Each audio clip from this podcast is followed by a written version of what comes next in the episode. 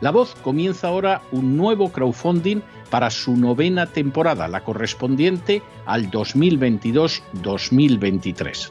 Lo hace además en unos momentos en que la libertad de expresión está más amenazada que nunca en décadas en España, en Hispanoamérica y en el resto del mundo.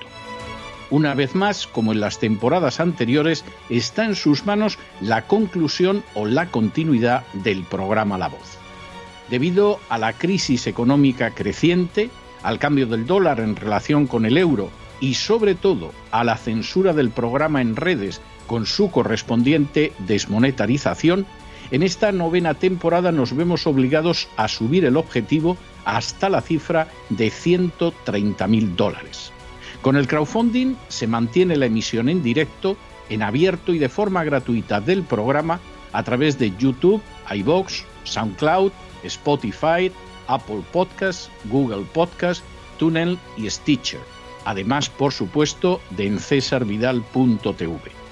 De hecho, es este crowdfunding el que permitirá poder seguir emitiendo en cesarvidal.tv, ya que sin la continuidad de la voz no puede haber continuidad de contenidos en ese canal televisivo. Si la voz, tras la conclusión de esta temporada, no pudiera regresar en el mes de octubre, quizá no sucedería algo tan grave. Una vez más, habría quedado de manifiesto como tantas veces a lo largo de la historia de las naciones hispanas, que para muchos es preferible quejarse, protestar o amargarse a enfrentarse de manera práctica con un problema concreto. No pasaría nada. La voz simplemente dejaría de emitirse por la sencilla razón de que no hay suficientes personas dispuestas a asumir el apoyo de su causa, que es la de la libertad y de la verdad la de la información independiente y la opinión rigurosa, la de la lucha contra las tiranías y contra aquellos proyectos que pretenden convertir en esclavos a los seres humanos.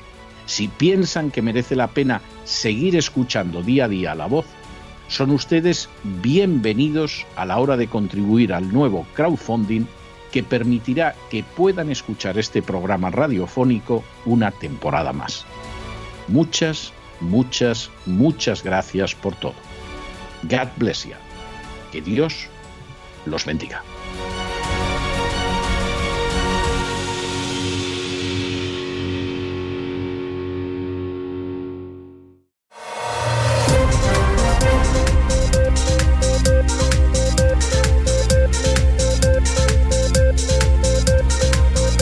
Las noticias del día. Buenas tardes, buenos días, buenas noches.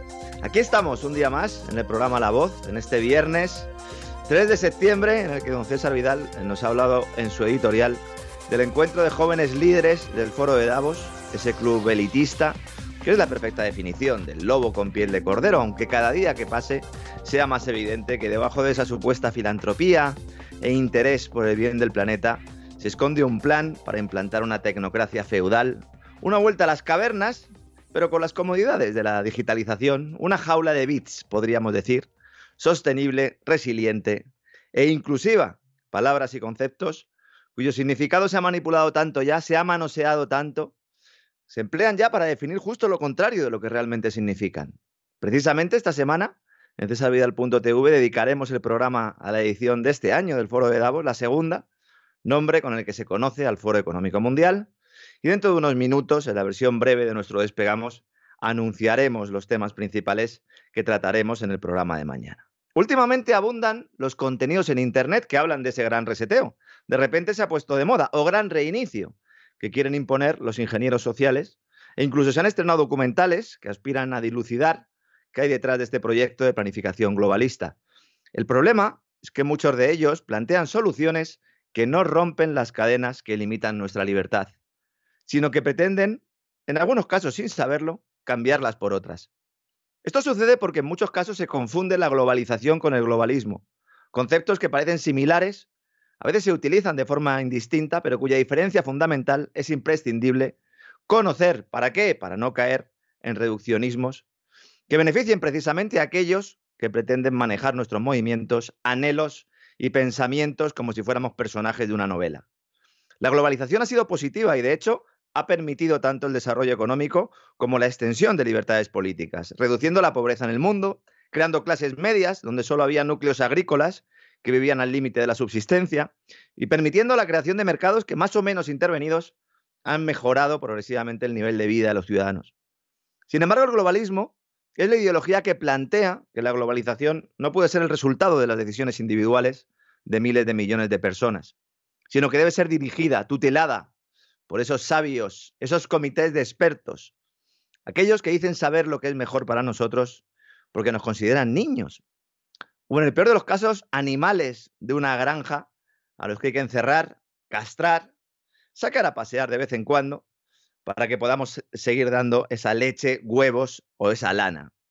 Este globalismo está representado por los gobiernos y por las grandes multinacionales, que gracias a los privilegios que les otorgan las regulaciones estatales han crecido chupando de la teta pública, saqueando el dinero de los contribuyentes y no permitiendo a las pequeñas y medianas empresas competir en igualdad de oportunidades.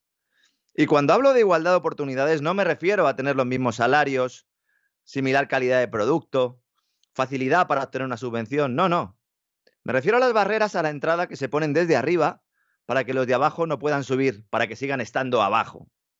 Como sucede en esos sistemas de castas en los que el nacimiento determina ya cuál va a ser el futuro de las personas. Es verdad que es fácil confundir globalización y globalismo, porque vemos grandes corporaciones que privatizan beneficios, socializan pérdidas, son rescatadas cuando las cosas van mal, cuando hay problemas, los bancos quizás son el mayor ejemplo, ¿no? Pero no el único. También las grandes tecnológicas que colaboran con los servicios de inteligencia, configurando una fusión diabólica, el eterno complejo militar industrial, como no, otro gran ejemplo. Pero no debemos caer en la tentación de pensar que estas empresas operan en un régimen de mercado más o menos libre. Forman parte intrínseca del leviatán tanto como los políticos que les ayudan. Unos políticos que cada día son más actores y menos gestores, porque son manejados a su vez por otras personas.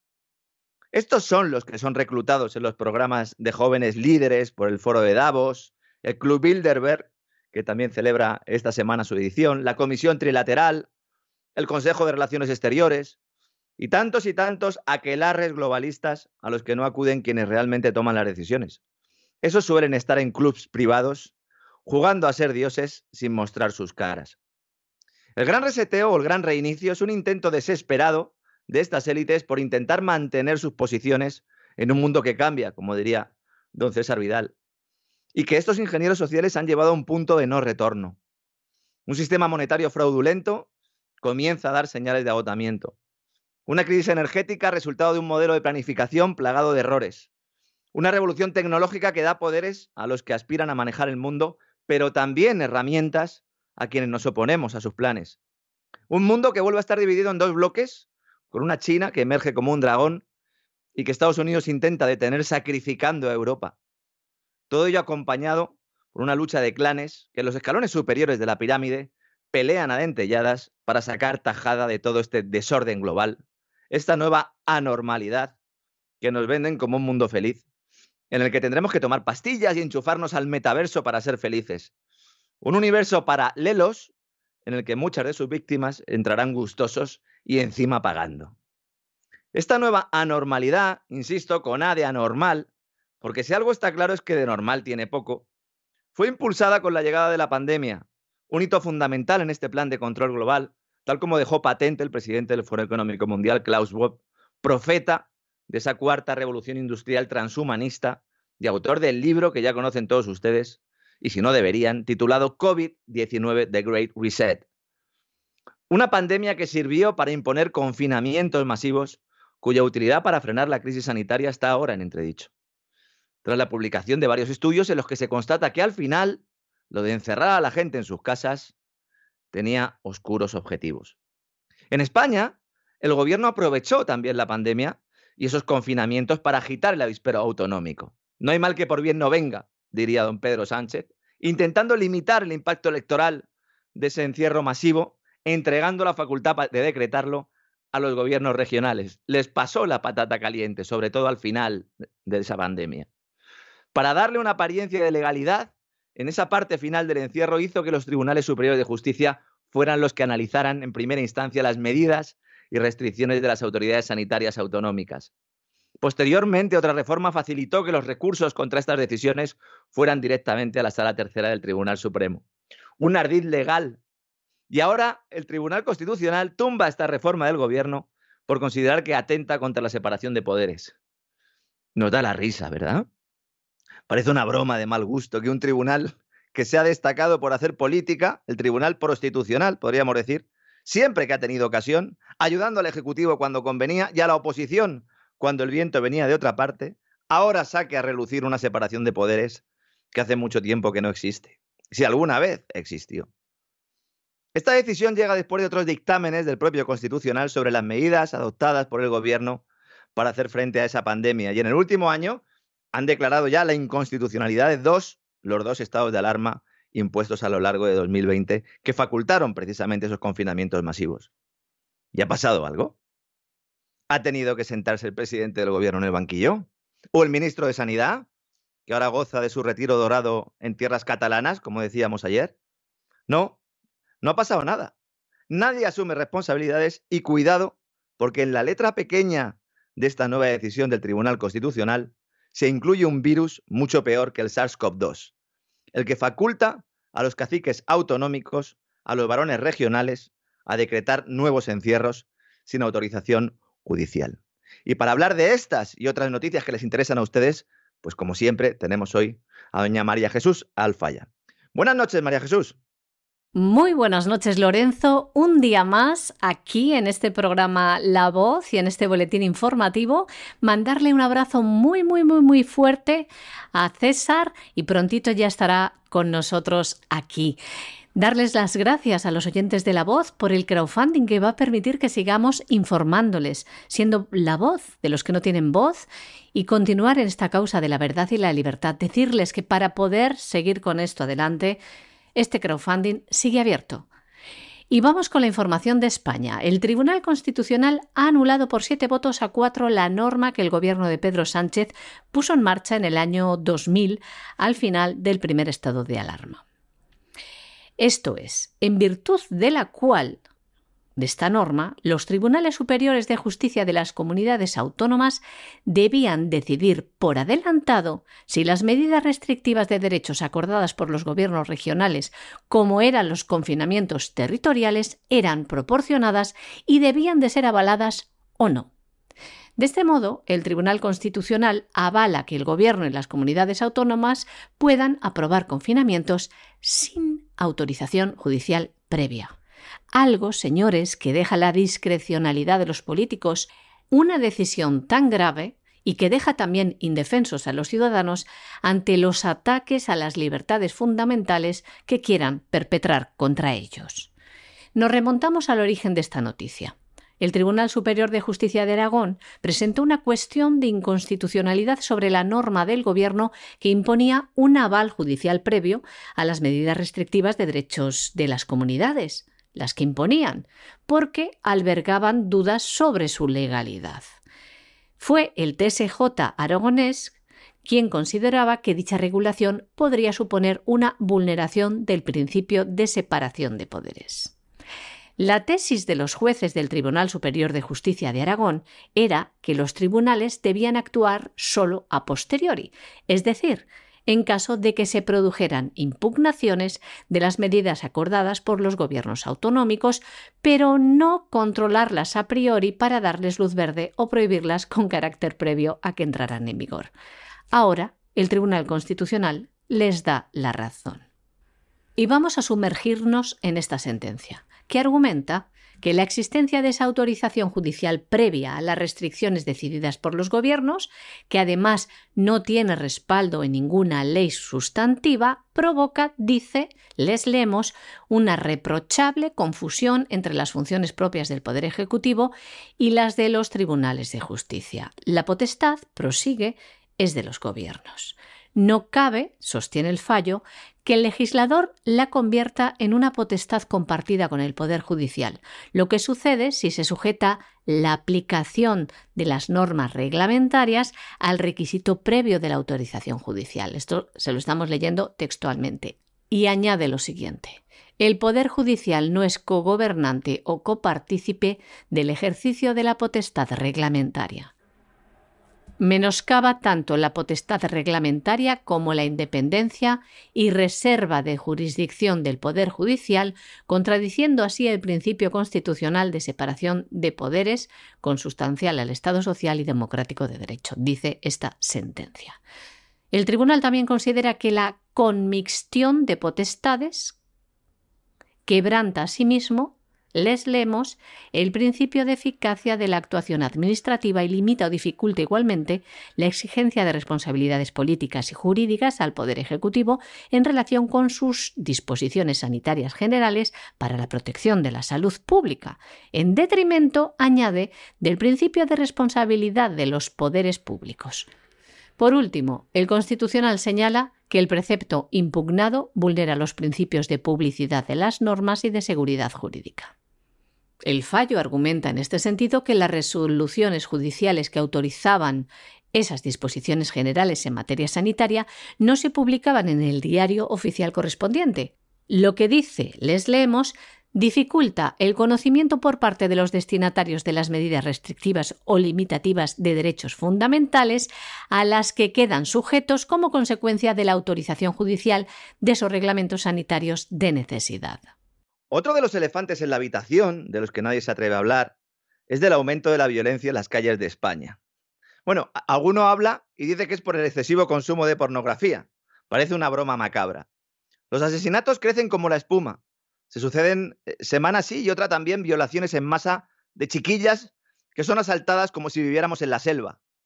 Los robos y los hurtos están a la orden del día. Es evidente que la sociedad se está embruteciendo.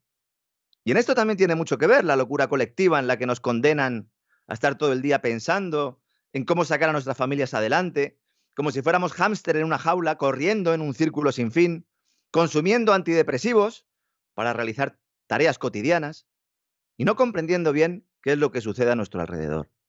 De esto nadie quiere hablar. Pero hay otro elemento que es también tabú y que se ha manifestado con crudeza en los últimos años. Y es el aumento de personas sin oficio ni beneficio que salen a la calle a cazar. Y que en muchos casos han llegado de otros países teniendo una amplia lista de antecedentes que desconocemos porque ni siquiera tienen documentación que pruebe su identidad. Tema espinoso, ¿verdad? Los medios de comunicación han mantenido siempre el silencio sobre la nacionalidad de los asaltantes cuando se trata de inmigrantes ilegales del mismo modo que cuando es una mujer la que agrede a sus hijos es tratada con cierta condescendencia, mientras que en el caso de los maridos, los padres, son puestos en la plaza pública para ser lapidados. Esta doble o triple vara de medir es parte del problema. Porque cuando no somos todos iguales ante la ley, se producen discriminaciones positivas que aumentan los incentivos para cometer delitos, que en muchos casos quedan impunes. No es una cuestión de racismo, aunque algunos de los que plantean estas tesis se han reconocido xenófobos. Pero si seguimos mirando hacia otro lado, llegará un momento en el que levantemos la cabeza y nos demos cuenta de que es demasiado tarde para buscar un remedio. Y como siempre, nuestro país, España, a la cabeza de los rankings negativos. Los últimos datos facilitados por el Ministerio del Interior en el balance de criminalidad correspondiente al primer trimestre de este año son espeluznantes. Los porcentajes que les vamos a narrar están comparados con el primer trimestre del año pasado. Los homicidios han aumentado un 21,3%, los delitos contra la libertad sexual un 21,6%. El número total de infracciones penales se ha incrementado un 27,9%, destacando dentro de esto el aumento del 60,5% que son delitos informáticos. Estos los comparan con los del año 2019. En cuanto a los delitos dolosos y asesinatos consumados, se han incrementado en un 28,4%. También suben nada más y nada menos, más de la mitad, un 57,3% los delitos graves y menos graves de lesiones y riña tumultuaria. Y también suben un 28,1% los robos con fuerza en domicilios, en establecimientos y en otras instalaciones. Tremendo. Se incrementan un 51,4% los hurtos, un 34% las sustracciones de vehículos y los delitos de tráfico de drogas aumentan un 4,6%. Con estos datos, la tasa de criminalidad en España en este primer trimestre del año es de 43,8 infracciones penales por cada mil habitantes, lo que supone un incremento de 2,5 puntos a la tasa registrada al cierre del año 2021. Y si hablamos ahora de destrucción de la sociedad y de prácticas que atentan contra la supervivencia física y espiritual de la humanidad, también tenemos que poner el foco en el aborto. Hoy me voy a meter en muchos jardines, ¿eh? como podrán ver ustedes. Ese aborto que eufemísticamente algunos denominan interrupción del embarazo, ocultando que se trata de acabar con la vida de un inocente.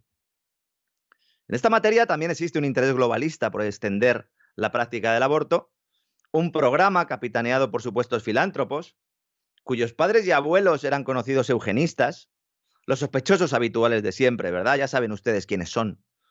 Y también por la Organización Mundial de la Salud, esa que intenta ser la punta de lanza del gobierno mundial sanitario aprovechando la locura pandémica, ¿no? Estos tipos deberían velar por nuestra salud, pero están obsesionados con la promoción del aborto a nivel mundial. De hecho, la Organización Mundial de la Salud ha aprobado nuevas directrices recientemente para pedirles a todos los países que faciliten el asesinato de bebés sin límites hasta el mismo momento del nacimiento. Y como estos tipos son diabólicos por naturaleza, nos dicen que los abortos son fundamentales para salvar vidas.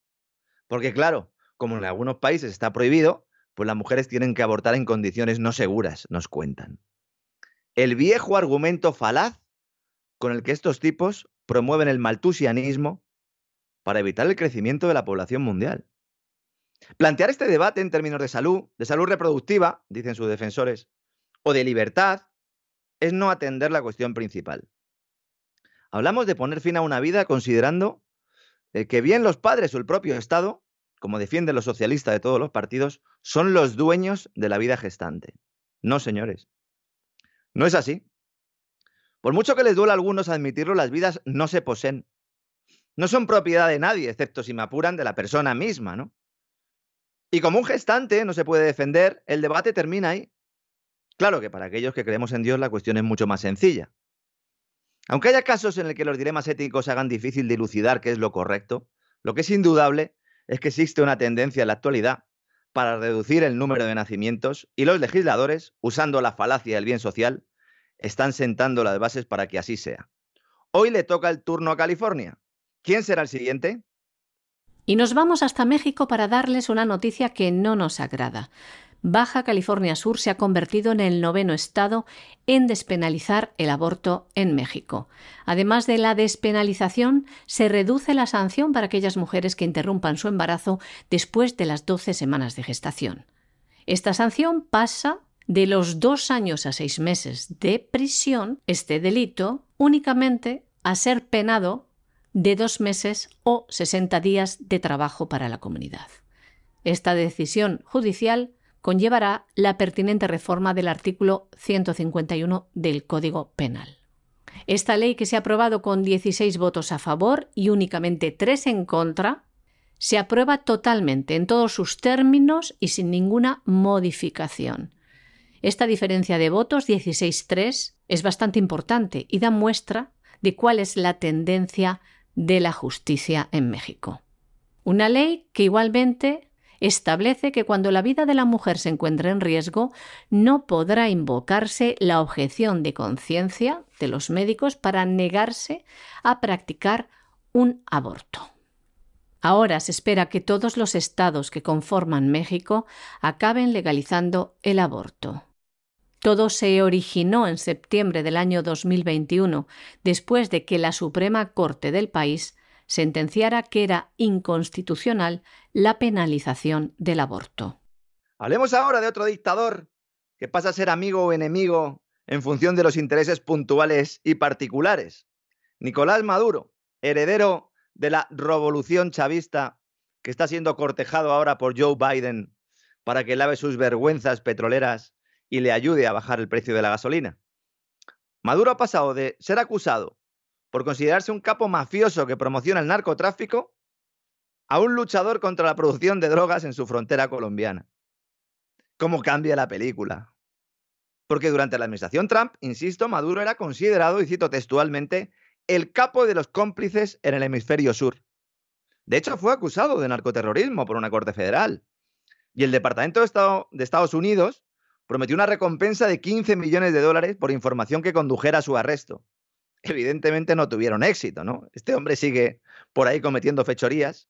Las autoridades del sur del Río Grande tampoco, eh, al norte del Río Grande, tampoco son todopoderosas. Y ahora con Biden mucho menos, porque funcionarios de la Casa Blanca van y vienen a Venezuela, como Pedro por su casa, en unas misiones que incluso publican portada del New York Times y otros terminales mediáticos, que no pueden evitar confesar que Venezuela puede ser uno de los grandes ganadores de la crisis en el este de Europa.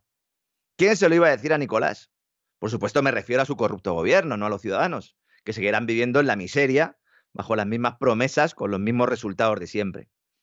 En los últimos meses, la petrolera estatal PDVSA está viendo cómo los lobos de Chevron y Repsol afilan los colmillos, viendo que podrán volver a extraer el preciado crudo, al convertirse Maduro en un aliado obligado de la Casa Blanca.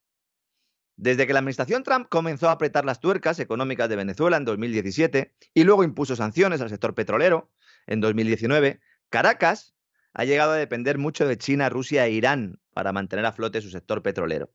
Y eso es justo lo que quiere evitar la administración norteamericana. Y Maduro está haciendo méritos, se deja querer, haciendo como que persigue el narcoterrorismo en público, mientras en privado lo utiliza para hacer caja y mantener su locura colectivista.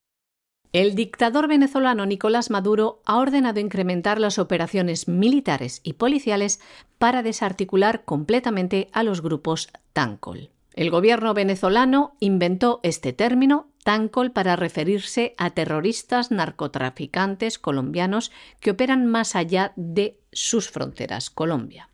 De esas palabras surge el acrónimo Tancol, Terroristas Armados Narcotraficantes de Colombia. Y es que desde hace años, según Nicolás Maduro, la oligarquía colombiana ha decidido desestabilizar Venezuela enviando estos grupos. Dice Maduro que fueron creados para diezmar la seguridad interna de Venezuela, atacar al pueblo, traficar la cocaína colombiana y para prepararse para ataques a objetivos militares, policiales, políticos o populares. Pero no nos olvidemos que Venezuela es un narcoestado. A Maduro no le interesa que vengan otros a trabajar su negociado. Esta operación para desarticular Tancol se enmarca dentro de lo que se llama Escudo Bolivariano 2022. Dentro de este también Nicolás Maduro ahora ordena nuevas operaciones militares en la parte oriental del país. Lo dice para proteger los mares de Anzoátegui, Sucre y Delta Amacuro, protegerlos de los grupos paramilitares. Hay que decir también que el comandante estratégico operacional de la Fuerza Armada Nacional Bolivariana, Domingo Hernández Lárez, ha precisado que las Fuerzas Armadas de Venezuela han desmantelado en lo que va de año 257 campamentos de las milicias colombianas, de ellos 202 correspondían a la fabricación de explosivos, 32 a servicios logísticos y 23 se utilizaban para el procesamiento de drogas. Dicen también que el ejército venezolano desactivó 1.360 artefactos explosivos en los estados fronterizos de Apure, Táchira y Zulia. Y cómo no, toca minuto y resultado de la guerra de Ucrania. Parece que los dirigentes occidentales ya se han olvidado aquello que decían en los primeros días de la intervención militar rusa. Nos decían, será un conflicto que se resolverá rápidamente y acabará rápidamente con la derrota de Putin. Al complejo militar industrial le interesa que el conflicto se alargue, lo lleva explicando don César Vidal desde hace semanas, enarbolando ese lema de que seguirá hasta que caiga el último ucraniano. Hasta Henry Kissinger ha pedido a la OTAN que establezca una negociación con Putin para poner fin a la guerra en las próximas semanas. Un mensaje que no ha debido llegar al secretario general de la Alianza, que nos anuncia ahora que nos preparemos para una larga guerra de desgaste, aunque prepara al mismo tiempo el escenario futuro, abriendo la puerta a que Ucrania ceda parte de lo que considera su territorio. Al final a Ucrania, como decía que no la va a reconocer ni la madre que la perdió. Al final se producirá lo que Rusia quiso desde el principio, asegurar la República del Donbass para que los batallones de Zelensky dejen de asesinar militares y civiles, algo que llevan haciendo durante ocho años, y forzar la entrada en la OTAN de otros países para seguir engordando el presupuesto, dar de comer a los contratistas del Pentágono y cercar al oso ruso. Solo de ellos depende que estemos ante un nuevo Afganistán, en el que el conflicto se alargue, movido por intereses electorales y que sacrifique vidas de inocentes, que es lo que siempre sucede en toda guerra, otra vez las vidas de los inocentes. Porque los hijos de los tipos que acuden al foro de Davos y demás grupos de poder, estos no son los que cavan las trincheras. Estos son los que lavan el dinero de papá. Los señores de la guerra, que previamente han ido saqueando a los contribuyentes y que ahora con la excusa de la ayuda humanitaria y de la intervención militar y de la defensa de la democracia se están forrando a nuestra costa. Vamos hacia un escenario de guerra permanente, como explicamos en el programa de ayer, porque para implantar el supuesto orden, primero debe reinar el caos. Esperemos que Japón no caiga en la trampa y se meta en el avispero de Taiwán cuando se lo ordenen sus presuntos aliados o sus jefes, porque esa es la idea que ahora mismo manejan los estrategas de la OTAN. Como decía Henry Miller, cada guerra es una destrucción del espíritu. A lo mejor es justo eso lo que pretenden. El secretario general de la OTAN, Jens Stoltenberg, ha dicho que hay que estar preparados para una larga guerra de desgaste en Ucrania, que solo puede acabar, dice, en una mesa de negociación. Añadía también que depende solo de Ucrania decidir si cede territorios, si llega el momento de negociar, y añadía también que la obligación de la OTAN es ayudar a Ucrania a defender su soberanía. El máximo responsable de la OTAN reconoció que Ucrania está pagando un alto precio por defender su país, pero Rusia también está acusando elevadas pérdidas. Se manifestaron también sobre la oposición de Turquía a la entrada en la OTAN de Suecia y Finlandia, y recalcaba que cuando un miembro de la alianza expresa sus preocupaciones hay que escucharlo, abordar esas preocupaciones y encontrar una solución desde la unidad. Porque, para ellos, añadía, Turquía es un aliado importante que contribuye a la seguridad de la alianza de muy distintas formas. Señalaba que está manteniendo contactos estrechos tanto con Ankara como con los gobiernos candidatos de Suecia y de Finlandia. El secretario general de la OTAN anunciaba también hace unos días, tras reunirse con el secretario de Estado de los Estados Unidos, Anthony Blinken, que pretende convocar en los próximos días una reunión entre Bruselas con representantes de Suecia, Finlandia y Turquía para resolver el veto de Ankara a la entrada de estos países nórdicos a la Alianza Atlántica y aseguró que su intención es que la reunión tenga lugar antes de la cumbre de la OTAN que se celebra a finales de este mes en Madrid. Y hablando de guerras de vencedores y vencidos, ya hay un país que va a ser premiado por su fidelidad a los designios de los burócratas occidentales. Un país que algunos en España siguen considerando como el último bastión contra el comunismo, sin ser conscientes de que el nacionalsocialismo es su otra cara de la moneda. Evidentemente, hablamos de Polonia, país que estaba enfrentado con las autoridades europeas antes de la guerra de Ucrania y que ahora disfruta de los parabienes de las élites del viejo continente por su papel en la contienda. Es muy bien mandado también Morawiecki, igual que Sánchez. De momento no ha logrado sacar tajada territorial, pero lo que sí ha conseguido es que la Comisión Europea desbloquee la entrega de fondos, de dinero, la pasta. Para con la, para con la excusa de luchar contra los efectos de la pandemia, seguir engordando el presupuesto público. Ya da igual que el gobierno de Polonia se pasara la separación de poderes por el arco del triunfo, esa que ahora parece preocupar tanto al constitucional español. Pelillos a la mar, que diría un castizo, ¿no? Otra de gambas. Ahora Polonia son los buenos, porque son solidarios con el pueblo ucraniano. Cualquiera que observe estos acontecimientos con un poco de perspectiva, apaguen la tele si no lo han hecho ya, sentirán náuseas al ver cómo se soluciona todo con muertos y dinero. Un maletín con 35.400 millones de euros entregado al gobierno de Morawiecki para que siga avanzando en los ejes de la agenda globalista que es para lo que entrega ese dinero, nuestra bruja preferida. Úrsula von der Bruggen, como la ha bautizado don César Vidal. No se engañen. Los famosos fondos europeos no van a ir ni a los parados, ni a los pensionistas, ni a escuelas, ni a hospitales. No, no. Van a ir a los empresarios y a los políticos, a subvenciones verdes y a reformar la administración para que siga aumentando su poder y su capacidad de latrocinio institucionalizado. Y Polonia será uno de ellos. La presidenta de la Comisión Europea, Ursula von der Leyen, ha anunciado en Varsovia la liberación condicionada de los fondos europeos para el plan de recuperación post-pandemia de Polonia. Si el gobierno polaco cumple con los avances en materia judicial, la llegada de la primera parte de los 35.400 millones de euros estaría prevista para el mes de septiembre. Pese a que el anuncio de von der Leyen ha sido presentado por el gobierno como un éxito polaco, esto no asegura la entrega de estos millones, porque los Estados miembros de la Unión Europea deben aprobar el presupuesto polaco el 17 de junio en Luxemburgo. Después, si los avances en libertad de justicia y judicial que realiza Polonia son satisfactorios para Bruselas, el desembolso escalonado del dinero comenzará con la llegada de la primera parte de los fondos, como decimos, prevista para septiembre.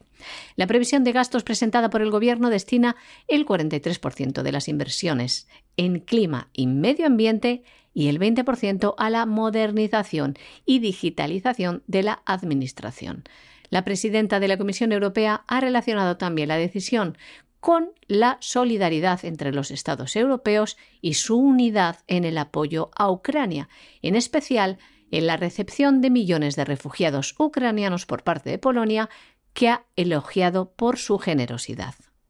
Pues hasta aquí hemos llegado con el boletín de noticias de hoy. Aprovecho para decirles, sé que les preocupa, tranquilo, don César Vidal se recupera estupendamente de esa pequeña intervención que ha tenido. Estará mañana con un servidor en, en ese gran reseteo que en unos minutos avanzaremos con María Jesús. También hoy tenemos eh, candilejas porque don César va a estar virtualmente aquí. María Jesús, aprovecho para darte las gracias y también para confirmar que efectivamente hay candilejas hoy, ¿verdad? Sí, sí, porque eh, una entrevista muy interesante Antonio Vargas Kemba, que es abogado, catedrático, escritor Pertenece al Comité Nacional de Víctimas de la Guerrilla, defensor de los derechos humanos y portavoz de las víctimas del comunismo en Colombia. Una entrevista súper interesante que no se pueden perder. La voz continúa. Menudo, menudo currículo, María Jesús, ¿eh? Menudo Desde currículum. Luego que la, verdad, sí. la verdad es que don César siempre, siempre acierta, ¿no? Con, con las elecciones. Y nada, pues eh, nos vemos en un ratito, en, en ese despegamos, donde avanzaremos, que ocurrirá mañana, en, en ese vuelo, en esa nave del Gran Reseteo.